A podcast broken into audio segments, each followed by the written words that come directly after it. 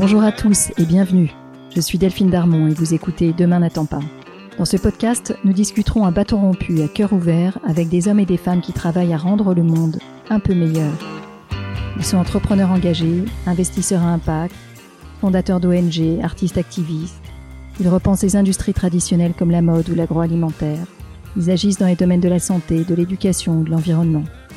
Ensemble, nous échangerons sur leur parcours, les raisons de leur engagement et sur leurs projets. Mon rêve, c'est que ces histoires nous inspirent et nous servent à trouver notre propre chemin pour passer à l'action. Je vous souhaite une très bonne écoute.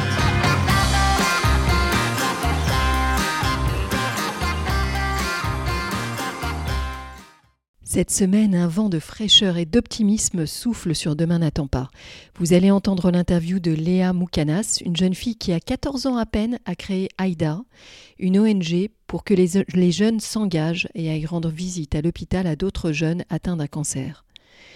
Aujourd'hui, sept ans plus tard, l'association compte une trentaine de salariés, mobilise plus de 80 000 bénévoles âgés de 16 ans en moyenne et intervient auprès de 2500 patients dans une cinquantaine d'hôpitaux partenaires. Waouh Alors je sais pas pour vous, mais moi en début de lycée, l'idée d'aller monter une association pour accompagner des malades à l'hôpital ne m'aurait jamais traversé l'esprit. Et si j'y avais pensé, j'aurais probablement pas eu l'envie et les capacités d'affronter la maladie, la souffrance et parfois la mort de jeunes qui m'étaient inconnus. Et si j'avais pu, j'aurais certainement pas eu le ressort pour aller étendre et développer l'action sur toute la France. Autant vous dire que j'ai été impressionné par la résilience, par l'engagement, par la force de caractère de Léa. À 23 ans, Diplômée de Sciences Po et de la Harvard Kennedy, School, Léa poursuit aujourd'hui son action au sein d'AIDA. Elle est également cofondatrice du Collège citoyen de France, où elle accompagne les entrepreneurs sociaux et les aide à développer leur action et à apporter une dimension politique à leur engagement. Alors je vous laisse avec Léa, qui j'en suis sûre va booster votre envie d'agir et votre foi dans la capacité de la jeunesse à transformer le monde. Bonne écoute. Bonjour Léa. Salut. Salut Léa. Léa, je suis très heureuse de te rencontrer. J'ai plein de questions pour toi, mais avant de commencer euh, à te mettre sur le grill de mes questions, j'aimerais que tu te présentes et que tu nous racontes comment tu as grandi et les valeurs qui t'ont façonné. Moi, je suis née à Beyrouth, euh, déjà, c'est le premier élément euh, important, c'est que je suis née dans un pays où il n'y a, y a plus d'État, malheureusement, aujourd'hui, où il y a, mais où il y a beaucoup de d'ondes positives, où il y a beaucoup d'envie de bien faire, où il y a beaucoup de solidarité, euh, qui passe pas forcément, alors qui passe de plus en plus par les associations, euh, de par la situation, mais qui, au moment où je suis née, euh, être engagée au Liban, c'était pas tellement faire partie d'une association, c'était plus la solidarité entre les voisins, la solidarité familiale. Enfin, c'est c'est un, un, écosystème euh, où on s'entraide, où on, se tire vers le haut et on, nous apprend à ça. D'ailleurs, il y a beaucoup de Libanais qui vivent en dehors du Liban, qui aident leurs familles qui sont sur place au Liban. Donc, c'est des, des, phénomènes et des mécanismes de solidarité euh, intrafamiliaux euh, souvent. Et puis dans un pays où euh, euh, bah, on ne sait pas la France, et je crois qu'on se plaint beaucoup du pays dans lequel on vit, mais euh, quand on le compare au Liban, je crois qu'il y a pas mal de points sur lesquels on a de la chance. le système de santé, c'est pas, il n'y a rien qui est remboursé, tu as de l'argent, tu es soigné, tu pas d'argent, bon courage. donc c'est c'est pas un pays où il y a des aides publiques, où il y a des aides de l'État, parce qu'il n'y a pas d'État. Donc c'est un pays où quand ça n'existe pas, faut le créer. Et, moi, je crois que ces deux valeurs euh, de la solidarité et finalement de l'entrepreneuriat, euh, qui pour moi est juste créer l'espace dans lequel tu veux agir. Euh, c'est des choses dans lesquelles j'ai été bercée enfant, c'est des choses dans lesquelles je suis née. Moi, mon père, quand en 2006, il y a eu la guerre au Liban et que et qu'on a fui à ce moment-là, euh, m'a dit de pas m'inquiéter pour le Liban parce que c'était le premier pays où, euh, tu voyais les Libanais sortir pour reconstruire avant la fin des bombardements. Euh, et au-delà de la résilience dont je pense que tous les Libanais ont, un peu marre maintenant, je pense que c'est vraiment un pays où, quand il n'y a pas, tu crées et quand c'est détruit, tu recrées. et ça, je pense que j'ai été j'ai été beaucoup bercée par ça et par la conviction que du coup, il y avait qu'il n'y avait pas de limite et que quand il y avait des obstacles, il fallait soit le sauter, soit le contourner, peu importe, mais que ça ne ça devait pas empêcher d'avancer. Euh, tes parents étaient dans quel métier? Ils étaient entrepreneurs eux-mêmes? Non, mes parents étaient dans, dans des métiers de sécurité, étaient, euh, étaient dans des métiers où ils ont fui la guerre euh, au Liban, ils sont arrivés en France, ils se sont dit quel métier on va faire pour garantir la sécurité de notre famille? Donc, donc mon père était, travaille dans une, dans une entreprise et ma mère est avocate. On allé aux États-Unis poursuivre le, le, boulot de, de mes parents. Euh, et, puis, euh, et puis, ils ont été remutés, euh, remutés en France. Puis en 2006, on passait l'été au Liban. Et puis, il y a eu la guerre qui a éclaté. Et, là, on, a, on était coincés là-bas parce que l'aéroport a été bombardé. et donc là, il a fallu partir. Et là, le retour était, dès que vous avez pu fuir les bombardements, le retour était naturellement vers la France. C'est là, c'est là où votre votre assise familiale, c'était voilà. vos racines s'étaient créées. C'est là. C'est là que nos racines s'étaient créées. C'est là que mon père euh, avait son travail et que ma mère avait son travail maintenant. Euh, puis c'est là où on a été scolarisés aussi. Où était ta grand-mère Aïda? Ma grand-mère Aïda, euh, en, en, 2006, elle était au Liban. Donc les deux mois, le mois et demi de guerre qu'on a vécu là-bas, on l'a vécu ensemble. On était, on était cachés dans, dans, une montagne libanaise avec toute la famille du côté de ma mère. Euh, et moi, je dormais dans la chambre. Euh, ma mère était enceinte de ma petite sœur. Donc ma mère dormait dans un lit, ma grand-mère dans l'autre lit. Et en bas, il y avait un matelas. Et mon frère et moi, on dormait par terre sur le matelas.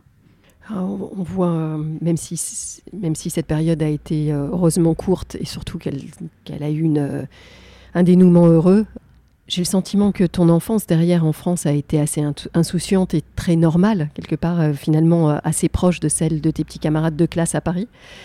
Euh, et en même temps que tu es resté très marqué par cette culture, par cet événement et par les liens avec ta grand-mère à qui le reste de, tes actions est dédié. Tu sais, c'est plus facile de garder cette insouciance quand, quand tu es en France, tu es la libanaise euh, parisienne et quand tu es au Liban, tu es la parisienne euh, libanaise. Quoi. Enfin, c'est, euh, moi, j'ai toujours senti que quand j'étais au Liban, j'étais en sécurité parce que j'avais Paris. Et puis quand j'étais à Paris, j'étais en manque parce que j'étais pas au Liban. et donc, c'était, une enfance qui était à cheval entre cette insouciance qu'ont vraiment cultivé mes parents et ce sentiment, ce besoin de nous construire un cocon familial dans lequel on était en sécurité et quand même ce qu'on avait vu, vécu euh, en 2006, le fait d'être loin de ses racines, le fait de d'être loin aussi de sa famille, parce que ma, ma famille était restée, euh, toute ma famille, les frères euh, et sœurs de mes parents, mes cousins étaient restés au Liban. et c'est vrai que bah, prendre la décision de partir et laisser derrière soi ce qu'on aime, c'est aussi est-ce qu'on va les revoir? Est-ce qu'on va les revoir en vie? Donc c'est se poser aussi la question de, de la mort pour la première fois. Moi, je me rappelle, je, j'ai demandé à ma cousine, on a fui en fait euh, le Liban euh, la nuit. On a pris une voiture à, à 3 heures du matin, un taxi qui est venu nous chercher. Euh, de là, on était cachés dans la montagne et qui nous a emmenés jusqu'en Syrie. Et je me rappelle que juste avant de prendre le taxi, j'avais 7 ans et j'ai dit à ma cousine qui en avait 10 Est-ce que tu sais si ça fait mal de mourir? Et, et je me rappelle qu'elle m'a dit Ne t'inquiète pas, tu ne vas pas mourir. Et en fait, avec le recul, je me dis que, et dans sa posture rassurante de petite fille de 10 ans, et dans ma posture euh, de, petite fille de 7 ans qui euh, voulait savoir et qui voulait se préparer en fait au fait que ça puisse arriver, euh, il y avait quelque chose d'un peu décalé par, par rapport à la réalité de ce qu'on vit à cet âge-là. Et en même temps, euh, ça a été fait avec beaucoup d'innocence. C'est-à-dire que c'était pas du tout une scène de mélodrame. Euh, c'était vraiment euh, est-ce que tu sais si ça fait mal Ah bah non, tu sais pas. ben non, mais t'inquiète, de toute façon, ça va pas se passer.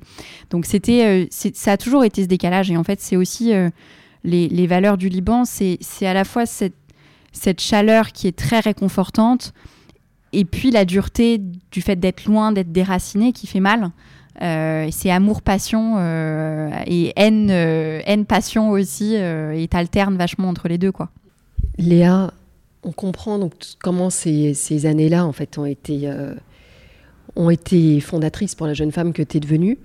J'aimerais que tu nous parles un peu de ta grand-mère, à qui tu as dédié cette association. Qu'est-ce qu'elle a représenté pour toi? Quelle femme elle a représenté pour toi dans ton enfance? Alors, c'est une très bonne question, c'est la question que je me suis posée en commençant à écrire mon livre. Euh, moi, pour peut-être juste redonner le contexte de l'histoire d'Aïda, euh, euh, ma grand-mère est décédée en octobre 2014 d'une leucémie. Elle est décédée hyper vite en deux semaines. Et moi, en allant la voir à l'hôpital au Liban, je me rends compte qu'elle partage sa chambre, son couloir avec d'autres jeunes qui ont mon âge et qui à aucun moment dans leur parcours de soins rencontrent euh, d'autres jeunes du même âge. Et donc ça me fait poser la question de la jeunesse quand elle rencontre la maladie, de mais attends, c'est hyper bizarre, pourquoi est-ce qu'ils sont pas traités entre pairs? Et donc je me dis bah, que moi aussi euh, j'ai envie de, m'engager, j'ai envie d'être utile, j'ai envie d'aider. Euh, mais je, je, réfléchis pas trop à la personnalité de ma grand-mère à ce moment-là. C'est plus l'événement déclencheur quand j'ai 14 ans. Elle meurt en deux semaines. et je me dis, bon, bah, je vais créer une association d'abord, je vais m'engager, ensuite, j'arrive pas à le faire, donc je vais créer une association à laquelle je donne le prénom de ma grand-mère. Et ce que j'ai appris de ma grand-mère, c'est que c'était euh, euh, une femme, c'était une entrepreneur. C'est-à-dire qu'elle a jamais euh, monté de projet, elle n'a pas créé sa start-up, elle n'a pas créé son association, mais c'est une femme qui, dans une société libanaise qui laissait pas de place à la femme, s'est créée sa place. et pour moi, ma grand-mère a entrepris sans doute ce qu'il y a de ce qu'il y a de plus dur aujourd'hui, c'est-à-dire de faire sa place. Tu avais 14 ans à peine quand tu as créé Aïda, je le répète, parce que c'est quand même pas fréquent. Comment, comment cette mise en mouvement s'est réalisée? À quel moment est-ce que tu as su que ben voilà, c'était ta mission Toi, tu allais, le faire? En fait, quand tu vois euh, à l'hôpital qu'il y a des jeunes de ton âge et qu'il n'y a rien qui existe pour les accompagner, euh, si, je ne sais pas quel est le mot. Est-ce que c'est de la révolte ou est-ce que c'est t'es sidéré face à tant d'absurdité. C'est-à-dire que c'est, c'est absurde d'avoir d'être 19 ans et d'être traité avec quelqu'un qui en a 4 ou quelqu'un qui en a 70. Et on peut louer les mérites de l'intergénérationnel, mais t'as pas les mêmes besoins à 19 ans qu'à 65 ou qu'à 4 ans. Et chaque besoin est important, euh, mais c'est pas les mêmes. Euh, et, c'est vrai que moi je trouvais ça absurde. Je me suis dit non mais ça doit être le Liban le problème. Euh, comme d'hab, ça ne doit pas être comme ça en France. Et quand je suis revenue en France et que j'ai vu qu'il y avait très peu de services où les jeunes étaient traités entre pairs et que aujourd'hui, avec AIDA, pour plus de 50% des jeunes qu'on accompagne, parfois ils n'ont pas rencontré d'autres jeunes de leur âge euh, pendant les traitements. Parfois, ils pensent même qu'ils sont une exception, c'est-à-dire que avoir un cancer à 19 ans, ils pensent que ça n'est arrivé qu'à eux, mais que c'est une maladie de vieux à la base. Euh, face à l'absurdité de ce truc-là, tu te dis, euh, ok, mais c'est quoi le besoin? Euh, et moi, ça a tout de suite été la question que je me suis posée, c'est euh, où est-ce qu'on va être le plus utile? Est-ce que c'est euh, en levant des fonds pour la recherche? Est-ce que c'est pour, pour, faire en sorte qu'un jour, il n'y ait, plus de cancer? Est-ce que c'est en donnant de son temps dans une association? Est-ce que c'est... Et donc moi, mon premier, mon premier réflexe, ça a d'abord été de me dire, je vais donner de mon temps à une association. bien sûr. Ça n'a pas du tout été de me dire, je vais créer la mienne, parce que moi, j'étais en seconde, j'étais plutôt une bonne élève. Puis je crois que j'aimais bien quand mes profs trouvaient que j'étais une bonne élève, donc il fallait que je le reste. Euh, et là, j'ai contacté des associations et je leur ai dit, bah, j'ai 14 ans, j'aimerais beaucoup m'engager. Et là, deuxième absurdité, alors qu'on était à un moment où... Euh, c'était avant la mode Greta Thunberg, hein, c'était 8-9 euh, ans, il y a 8-9 ans. c'était la, mode de ce qu'on appelait la génération canapé. Euh, et, donc on contacte des associations, enfin je contacte des associations et ils me disent bah non tu reviendras euh, quand tu auras passé ton bac ou tu reviendras quand euh, si tu veux faire de la santé fais médecine ou tu reviendras quand ce sera plus ta maman qui te permettra de subvenir à tes besoins tous les mois. Enfin des réponses assez absurdes et, et, méprisantes et là je me suis dit mais c'est fou parce qu'il y a des articles de presse qui titrent la génération canapé et à côté de ça tu veux t'engager et tu peux pas le faire. et je me suis dit ok il y a deux besoins en fait. Il y a d'un côté des jeunes qui ont envie de s'engager et qui n'arrivent pas à le faire parce qu'il n'y a pas de structures qui sont adaptées, euh, soit parce qu'elles ne les prennent pas, soit parce que quand elles les prennent, elles leur demandent de venir tous les jeudis à 15h, mais le jeudi à 15h, on est en cours de maths, donc en fait, c'est pas possible. Euh, et de l'autre côté, il y a un besoin de jeunes qui, à aucun moment dans leur parcours de soins, rencontrent d'autres jeunes de leur âge. Et ça pose un problème parce que ça te déconnecte de ton âge, de ta réalité et du monde auquel tu dois appartenir et tu es censé appartenir et donc, tout simplement, je me suis dit, bah, il faut recréer les deux. Il faut recréer du lien entre ces, ces deux besoins qui existent, ces deux âges qui finalement sont isolés, mais chacun dans leur monde. Euh, et c'est comme ça que j'ai créé Aïda. Alors, tu as cette vision qui, euh, qui s'impose comme une évidence, et tu t'y mets, mais en même temps, tu es en seconde. Ouais. Ça veut dire quoi de s'y mettre à ce moment-là? Parce que si je ne me trompe pas, pour faire une association, pour la créer, il faut plutôt avoir 16 ans pour déposer les statuts. très envie que je raconte cette histoire. Hein. Ouais. je la sens venir. Euh, oui, c'est vrai, j'ai 15 ans à cette époque-là. Il faut avoir 16 ans pour créer une association, donc j'ai un peu triché. Euh, j'ai euh, collé les statuts d'Aïda sur mon bulletin de notes, enfin, mon bulletin de notes sur les statuts d'Aïda plutôt. Et j'ai réveillé ma mère au milieu de la nuit, qui la pauvre avait une audience, parce qu'elle est avocate, donc elle avait une audience genre 4 heures après. Euh, donc elle n'était pas du tout réveillée, elle pensait qu'elle avait raté son train, enfin elle était en panique. Et je lui dis, maman, si tu signes pas, je vais me faire virer, mais tu te rends compte voilà, et donc la pauvre, elle a signé. elle a et elle a créé ton association. voilà, et donc pendant deux ans, on m'a appelé Maître Moukanas. parce que du coup, c'était sa signature et son nom. Donc du coup, à cette époque-là, j'ai eu beaucoup de chance dans le timing parce que même s'il fallait avoir 16 ans, aujourd'hui ça n'existe plus, hein, ça peut être fait à partir de 11 ans. Euh, mais même s'il euh, euh, fallait avoir 16 ans à cette époque-là, toutes, les, toutes les procédures de création d'association venaient de passer à une procédure qui était dématérialisée, donc tout pouvait se faire en ligne. C'est quoi tes premiers souvenirs d'Aïda? Mon premier, tout premier souvenir d'Aïda, c'est quand on a commandé des t-shirts. En fait, bon, on était un peu Enfin, avec le recul, je me dis qu'on était un peu neuneux, mais en même temps, on faisait les choses vraiment euh, sincèrement. Euh, mais on a commandé des t-shirts, on n'avait pas d'argent sur le compte bancaire d'Aïda, qu'on avait aussi ouvert en trichant parce qu'il fallait avoir. Euh, fallait, je sais même pas quel âge il fallait avoir pour ouvrir un compte bancaire, mais c'est sûr qu'il fallait pas avoir 14 ans. donc on a ouvert ce compte bancaire, on a commandé des t-shirts chez un prestataire qui nous a fait confiance, mais on n'avait pas d'argent sur ce compte bancaire. On s'est retrouvé à moins 800 sur le compte bancaire. Je sais même pas comment le, le, virement. Enfin, honnêtement, je, je, sais pas comment ça a marché. Euh, on a commandé ces t-shirts-là et on s'est empressé de les vendre à nos profs euh, pour pouvoir. Euh, donc, on les vendait au double du prix auquel on les avait achetés. Et donc, très vite, on a, on a remboursé ce, ce, découvert-là. Et c'était très drôle parce que dans les couloirs de mon lycée, si t'avais pas ton t-shirt Aïda, euh, t'étais pas un prof cool. Hein. Enfin, c'était vraiment. Et tu dis, t'as tout de suite embarqué une troupe avec toi derrière cette association Ouais, il y a mon amie d'enfance euh, Alexandra qui avait deux ans de plus que moi qui a embarqué sa promo euh, de, de, terminale. Et moi, j'ai embarqué ma promo de seconde. Et mon meilleur ami Éloi, euh, qui pareil m'a aidé un peu à mobiliser autour de lui. C'était eux qui allaient en parler. Moi, j'osais pas trop. J'étais hyper timide. T'étais la plus jeune du groupe. J'étais la plus jeune du groupe. J'étais hyper timide aussi à cette époque-là. Et puis c'est toujours plus, plus, même si tu portes une cause, même si voilà, ça restait, ça restait mon histoire. Donc j'étais plus à l'aise aussi que d'autres puissent, puissent en parler. Et donc assez vite, euh, ma classe et ma promo se sont, euh, se sont engagés parce que eux-mêmes s'étaient heurtés à des associations qui leur disaient qu'ils étaient trop jeunes euh, et donc ils trouvaient dans AIDA une façon de pouvoir agir très concrètement. Et puis c'est c'est une asso qui naît dans ta classe, quoi, donc tu as la main dessus. Donc là, tu as, assez vite un pool de jeunes qui ont envie de donner du temps. Pour autant, tu n'as pas encore de premier hôpital à qui donner du temps? Bah, On était plein, mais on ne savait pas quoi faire.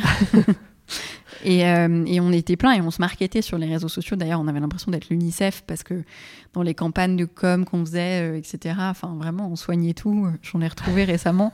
Je me disais qu'on était meilleur à cette époque-là qu'aujourd'hui sur certains, euh, certains aspects. mais, mais c'est vrai qu'on était beaucoup.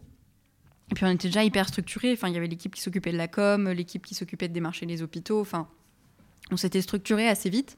Euh, mais c'est vrai qu'on faisait rien. Enfin, à part se structurer, on faisait pas grand chose. Euh, on a mis un an, enfin, aussi, on faisait des ventes de gâteaux, des ventes de t-shirts. Enfin, on commençait à lever un peu, de, un peu d'argent, quoi. Euh, et puis, au bout d'un an et demi, on signe notre première convention de partenariat avec un hôpital. J'ai essayé de leur demander, bah, c'est marrant, j'ai passé le week-end dans cet hôpital-là, et je discutais avec Thierry, qui est le, qui est l'animateur euh, qui coordonne un peu les, animations euh, au niveau de, l'hôpital. Je lui dis, mais en fait, pourquoi tu nous as dit oui euh, il y a sept ans? Parce que vraiment, il n'y avait aucune raison de nous dire oui. Il m'a dit qu'il savait pas. donc, je pense que parfois les choses doivent se faire et elles se font. Mais, mais, mais c'est vrai qu'au départ, en tout cas, il m'a dit qu'il voulait nous dire non. Quand il a reçu le dossier, il s'est dit non, mais attends, on n'a pas que ça à faire à l'hôpital de gérer des gamins qui viennent donner leur temps. Et je sais que quand il nous a rencontrés, euh, euh, je pense qu'il a été touché parce que je crois qu'il a vu qu'on avait vraiment envie mmh. d'être le plus utile possible et de vraiment de faire quelque chose de, de concret. Et je pense qu'il a eu envie de nous aider aussi, de nous donner un petit coup de pouce. Premier hôpital, du coup, premier, premiers étudiants qui passent du temps avec des malades. Comment ça se passe? Parce que c'est aussi très traumatisant pour des, des, lycéens de passer du temps avec des enfants qui sont en traitement contre le cancer. Psychologiquement, c'est pas facile. Euh, l'hôpital, c'est un milieu euh, qui est particulier. C'est une forme d'entre-soi aussi parce que euh, c'est un milieu qui est assez fermé. C'est dur de rentrer à l'hôpital quand on n'a pas de raison d'y rentrer fondamentalement. Et c'est normal, c'est pour préserver les patients, préserver la sécurité de tout le monde aussi sur place. donc ça, je, pense qu'il y a eu un premier... il y a eu un premier sujet de comment on forme comment on accompagne à, rentrer à l'hôpital. Et donc, au bout, au bout de deux ans, on a créé une première formation chez AIDA pour donner les clés euh, à tous les jeunes qui sont engagés avec AIDA. Et tu vas à l'hôpital, mais tu sais exactement qui va t'attendre devant l'hôpital, ce que tu dois faire en arrivant, où tu dois te laver les mains, comment tu dois retrouver les jeunes. Tu as quelques phrases d'accroche euh, pour entamer une conversation avec eux. Enfin, on les a vraiment formés. C'est ces cinq heures de formation qu'ils reçoivent euh, quand ils rentrent chez AIDA. Ça, ça a été le premier élément important. Le deuxième élément important, ça a été le fait qu'ils puissent avoir une psy qui les accompagne ça a été mis en place au bout de la troisième année. Euh, donc il y a eu effectivement un petit laps de temps, un an et demi où c'était pas mis en place. Et la première année et demie a permis de, tenir grâce à la troisième brique qui est pour moi le père à père. Et c'est vraiment, c'est un groupe qui rencontre un groupe. Hein. C'est jamais Léa qui rencontre Kevin euh, à l'hôpital, mais c'est vraiment euh, les bénévoles de l'association AIDA qui rencontrent les jeunes de tel hôpital. Et ça c'est hyper important dans ce qu'on dans ce qu'on promeut euh, depuis le départ, qui est que euh, c'est la jeunesse qui rencontre la jeunesse, c'est euh, et c'est ça qu'on essaye de mettre en place. Et moi, je me rappelle ma toute première visite dans un hôpital, donc c'était la clinique Édouard Rist, là où Thierry nous avait accueillis. C'était une soirée qui était organisée dans la clinique, donc c'était la fête de fin d'année, c'était fin juin. Et la première chose qui m'a marqué, c'est que bon, déjà l'hôpital s'attendait à ce qu'on arrive à trois bénévoles comme une asso normale, on est arrivé à 25. Euh, et donc on déboule dans l'hôpital, dans la salle euh, dédiée aux jeunes. Et là, y a on met la musique à fond. Il y a une espèce de soirée qui se crée où les codes de l'adolescence vont se recréer à l'hôpital. Euh, mais où tu as ceux qui sont hyper à l'aise sur la piste de danse, tu as ceux qui le sont un peu moins, dont je fais partie, qui sont un peu plus sur le côté. en fait, il y a tout, sauf l'alcool, mais il y a tout. Euh, et, je me rappelle à cette soirée-là, ce qui m'avait marqué, c'était que le lien se faisait hyper facilement. Parce qu'en fait, ce que tu vois en premier, peu importe si tu es à l'hôpital ou pas, mais ce que tu vois en premier, c'est que tu as un jeune qui a ton âge en face de toi. Mmh. En fait, ce que je trouve très intéressant dans ta démarche, c'est que tu n'as pas été recréé un face-à-face qui peut être. Euh, euh, tu vois, tu peux, être, tu peux être très impressionné par la maladie, par la souffrance, par l'inquiétude de la personne que tu as en face de toi. Tu as recréé une occasion de se réunir, de fêter. Je ne sais pas si ça a été très réfléchi ou intuitif, mais euh, je trouve que c'est un coup de génie, ça. Donc ça fonctionne toujours comme ça aujourd'hui. Hein. C'est des groupes et qui font face à des groupes qui sont de, patients qui sont constitués à l'hôpital. C'est ça. Alors, ça dépend des hôpitaux dans lesquels on intervient, parce qu'il y a des endroits aussi où c'est pas possible d'avoir un groupe qui rencontre un groupe. Mais quoi qu'il arrive, c'est toujours deux de notre côté. Euh, qui rencontrent un ou plusieurs jeunes à l'hôpital. Hmm. Et avec l'envie de faire revenir de la vie, de la fête à l'intérieur de la vie du patient? Avec l'envie de faire vivre la fête quand la fête est à vivre, de faire vivre la tristesse quand la tristesse est à vivre, mais en tout cas avec l'envie de se dire que avant d'être malade, tu es jeune et que quand tu es ado, quand tu es au début de ta vie adulte, bon, c'est un peu les montagnes russes euh, émotionnelles et que en passant du temps ensemble, tu peux te permettre de tout vivre. Oui. Tu peux nous dire, euh, aujourd'hui, j'ai vu que vous étiez développé sur trois branches. L'accompagnement des, jeunes touchés par le cancer, le soutien à la recherche aussi, euh, et puis euh, une sensibilisation des jeunes à la maladie. Et c'est vrai que ça, c'est aussi passablement absent. Comment est-ce que tu as pensé ce développement?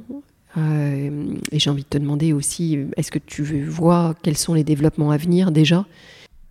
Alors, les, trois missions d'AIDA, c'est presque celle-ci. euh, la première, c'est accompagner les jeunes euh, au quotidien. Donc là, c'est des visites qu'on fait un peu partout sur le territoire, de pair à pair. La deuxième, c'est pas le financement de la recherche. Ça, on a vraiment décidé. ça a été une question à un moment, hein, mais on a vraiment décidé que c'était alors même si des associations font un super boulot là-dessus, mais que donner 100 000, 200 000, 300 000, 400 000 euros à la recherche, c'était mmh. arroser euh, un désert euh, et, que c'était très compliqué et qu'il valait mieux déjà soutenir des associations qui le font déjà ou euh, que ce soit le rôle de l'État pour le coup de pouvoir pousser, pousser là-dessus ou de grosses fondations dont c'est le, dont c'est le sujet. Donc notre deuxième mission, c'est d'innover pour améliorer le parcours de soins. Et donc on crée des solutions pour répondre aux besoins que peuvent avoir les patients. Donc on a créé par exemple un programme d'accompagnement qui s'appelle Highway to Health, qui permet aux jeunes de se projeter euh, euh, dans l'après-maladie. On a créé une plateforme d'information qui s'appelle Jeunes et Cancer, qui permet aux jeunes de s'informer euh, sur la maladie, sur bah, c'est quoi une chimio, c'est quoi, ça veut dire quoi quand je me fais opérer de ma tumeur. Enfin voilà, qu'ils aient qu'on leur vulgarise en fait, Mm. parce que je crois que l'adolescence c'est l'âge du choix et que pour faire des choix, et ben, il faut être capable de comprendre ce sur quoi tu choisis. Et la troisième mission du coup d'AIDA, c'est exactement celle que tu as donnée, qui est de sensibiliser les jeunes à la santé. Euh, parce qu'en fait, on s'est rendu compte qu'on avait euh, euh, d'un côté des jeunes qui sont hospitalisés, de l'autre côté des jeunes qui ne sont pas tellement liés à la maladie quand ils s'engagent. Alors bien sûr, tu as toujours le cancer qui est plus ou moins loin dans ta famille, mais il y a 9% des jeunes qui arrivent chez AIDA qui disent, moi, ce qui m'intéresse, c'est la santé. Euh, le reste, c'est euh, moi je viens pour m'engager parce que c'est possible de le faire nulle part ailleurs. Et de ces 9%-là, tu arrives à vraiment avoir, euh, au bout de 2, 3, 4, 5 ans, des jeunes qui deviennent des ambassadeurs de la santé. Alors à tous ceux qui nous écoutent et qui ont envie de s'engager à tes côtés, qu'est-ce que tu leur dis? Ils te contactent euh, sur les réseaux sociaux, ils viennent te voir, Comme, comment t'aider? Eh ben, venez, on vous attend. Euh, nous, on a un site internet qui c'est associationaida.org sur lequel il y a une rubrique euh, qui est s'engager. Et donc, il y a un petit formulaire à remplir. Euh, et donc, ça prend, je pense, une dizaine de minutes de le remplir. Et après ça, vous êtes contacté par, par l'équipe d'AIDA pour pouvoir échanger au téléphone et avoir une première formation. C'est Olivia, normalement, qui vous contacte, ou Mao. Ça dépend de, de, quelle région, dans quelle région vous êtes. Et après, vous pouvez démarrer, vous pouvez nous écrire directement sur Instagram. Et à ceux qui sont moins jeunes, qui travaillent en entreprise et qui voudraient aussi te soutenir bah pareil, c'est comme McDo, venez comme vous êtes.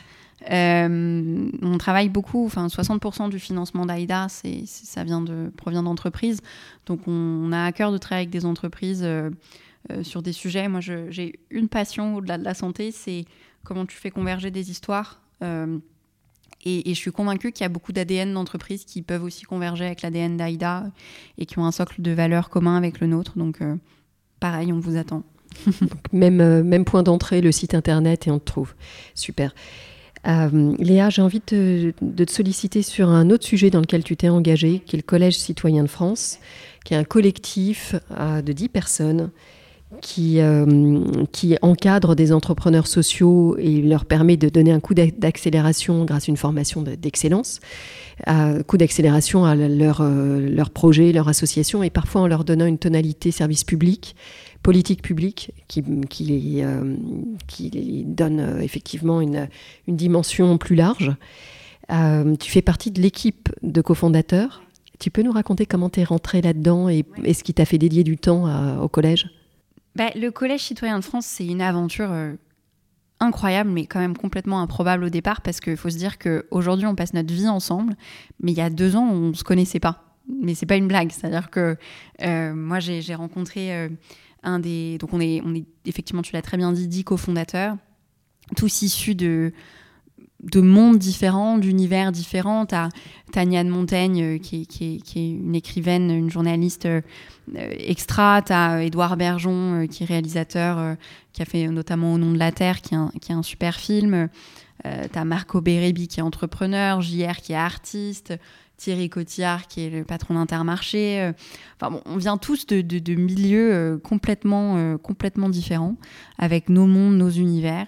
Euh, et on s'est rencontrés autour d'un point commun, euh, qui est qu'on voulait pas répondre à la désillusion qu'il pouvait y avoir à la sortie du premier confinement par l'inaction. On avait envie d'agir, on avait besoin euh, d'agir. C'est ce qui nous caractérise tous. On, aime bien s'appeler les rêveurs-faiseurs parce que je pense qu'on a tous beaucoup de rêves, mais qu'on on, on, agit aussi beaucoup. On a tous monté nos, euh, nos projets, en tout cas nos, nos univers. C'est la définition large pour le coup de l'entrepreneuriat euh, qu'on évoquait tout à l'heure. Euh, et donc on s'est retrouvés autour de ça. Moi j'ai rencontré pour la première fois Julien Neutre, qui est l'un des dix cofondateurs, qui est, qui est haut fonctionnaire, qui est un ancien du CNC, qui est producteur aujourd'hui, qui vient de monter sa boîte. Et j'ai compris que c'était pas c'était qu'on faisait de la politique nous à l'échelle d'AIDA, etc., mais que c'était d'abord une école. C'est-à-dire que c'est pas un parti, c'est pas voilà, c'est une école. Donc on est là pour rapprocher des acteurs euh, du terrain, rapprocher des acteurs de euh, que certains appellent de la société civile et leur permettre d'avoir les moyens pour aller vers la chose publique. Et puis ça m'a fait un peu creuser. On vient tous d'univers différents, on a tous nos convictions, euh, mais on a un point commun, c'est que on veut le meilleur pour la France et, et, on veut faire et on aime faire. Et je crois qu'on sait faire pas trop mal. Euh, et donc on a créé cette école qui concrètement est un, un cursus de formation de 200 heures de formation qui permet euh, à des gens extraordinaires qui ont fait des projets concrets, donc des représentants d'associations, des infirmières, des agriculteurs, d'être accompagnés sur 200 heures de formation pendant six mois pour porter leurs projets citoyens gratuitement, pour porter leurs projets citoyens et le rapprocher de la politique, soit parce que eux-mêmes vont être élus, option 1, Option 2, soit parce qu'on pense qu'à l'échelle de ce qu'ils font sur le terrain, ils ont euh, des idées pour faire avancer des politiques publiques. Et donc, on, a besoin qu'ils mettent des mots sur ces idées-là et qu'ils puissent les porter. J'aimerais conclure euh, cet échange avec deux petites questions. D'abord, est-ce que tu as un livre de chevet ou une découverte récente euh, que tu aimerais partager avec nous aujourd'hui? J'ai un livre de chevet, mais j'ai trop honte pour le citer. Vas-y, tu peux tout dire. C'est mon, mon attaché de presse chez Robert Laffont qui s'appelle Tiffen qui vient de m'offrir euh, le dernier bouquin sur Céline Dion. Donc pour être hyper transparente, c'est mon livre de chevet. Euh, sinon, peut-être sur une note plus sérieuse, je viens de finir un bouquin qui est, euh, que j'ai trouvé extra, qui s'appelle Romance, qui a été écrit par Anne Goscinny. et Anne Goscinny, je la connaissais plutôt pour, pour, pour les livres pour enfants qu'elle a écrits, qui sont juste bah, géniaux. Moi, mes petits cousins les euh, les lisent. Et en fait, je l'ai rencontré à un salon du livre. On était assis ensemble et on signait nos livres euh, à côté l'une de l'autre. Euh, et on s'est retrouvés sur un point qui est la jeunesse qui, qui rencontre l'hôpital. Et je ne vais pas donner plus de détails de, de son livre, mais, mais voilà, il m'a énormément touchée. Je viens de le finir. Merci Léa. Et la, ma deuxième et dernière question, à qui tu aimerais passer le micro? Je te conseille Rada Atem, qui est, la, qui est médecin gynéco, qui est la fondatrice de la Maison des Femmes, et qui est je pense, euh, une des femmes les plus extraordinaires qu'il m'ait été donné de rencontrer. Merci beaucoup Léa pour ce bel échange. Je vais conclure bien sûr en rappelant ton livre que tu viens de publier. Il s'appelle Je veux être utile, l'engagement n'a pas d'âge. Il est publié chez Robert Laffont. Alors je vous encourage tous à le lire bien sûr. Vous aurez tous les dessous de la création d'Aïda et vous prolongerez ainsi le grand plaisir que vous avez eu à écouter Léa et son énergie solaire. Merci beaucoup Léa et à très bientôt. Merci.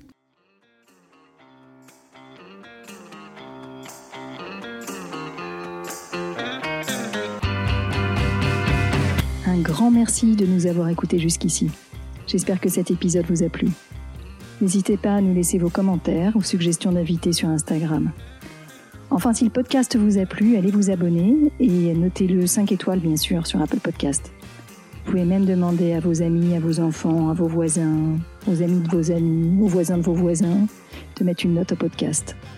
C'est comme ça seulement que Demain n'attend pas gagnera de la visibilité et sera trouvable sur les plateformes. Alors je vous dis à très bientôt pour un nouvel épisode.